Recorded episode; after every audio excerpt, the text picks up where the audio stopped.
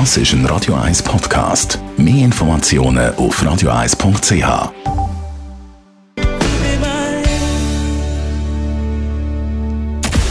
Radio 1 Anti-Aging Lifestyle Academy. Präsentiert von Preta Botte, Ihre Experte für Beauty und Anti-Aging-Medizin in Horge, Talwil und Zürich-Rennweg.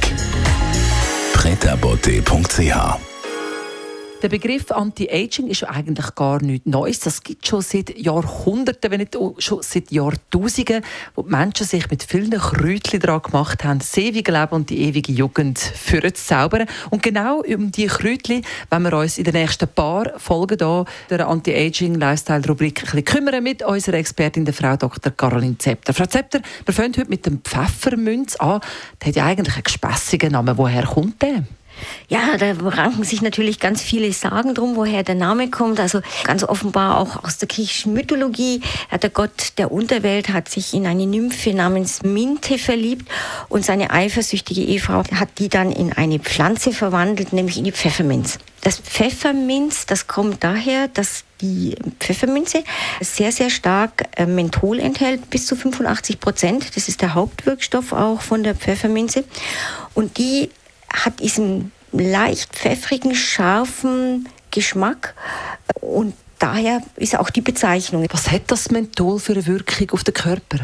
Hat zwei ganz große Wirkungsbereiche und der eine ist im Magen-Darm-Trakt. Da wirkt Menthol, Menthollösung, also wenn man es einnimmt, beruhigend und krampflösend. Man setzt es ein beim Reizdarm, man setzt es ein bei der Gastritis.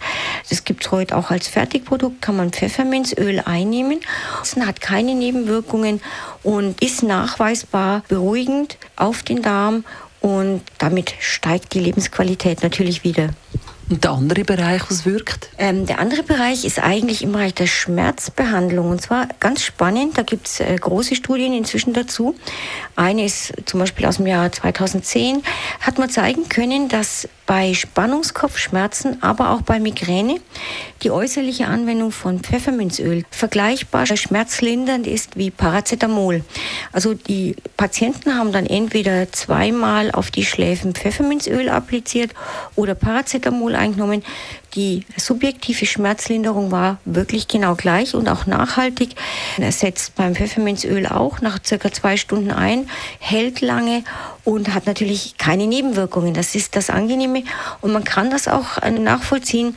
Das Menthol reizt tatsächlich Rezeptoren und wirkt analgetisch. Das heißt, hat eine wirklich schmerzlindernde, fast betäubende Wirkung und wird sehr gut über die Haut aufgenommen. Deswegen geht das gut mit diesem Pfefferminzöl. Das Pfefferminz also da beruhigend bei Darmproblemen und beruhigend vor allem bei Schmerzen, bei Kopfschmerzen. Was können Sie als Schönes mit aufs Frau Dr. Zepter? Auch natürlich noch was zu Pfefferminz. Wenn Sie Schnupfen haben oder den Anfang von einem Schnupfen, einfach ähm, ein, zwei Tropfen Pfefferminzöl in die Nase geben. Das erweitert die Nasennebenhöhlen und wirkt wirklich lindernd bei Schnupfen.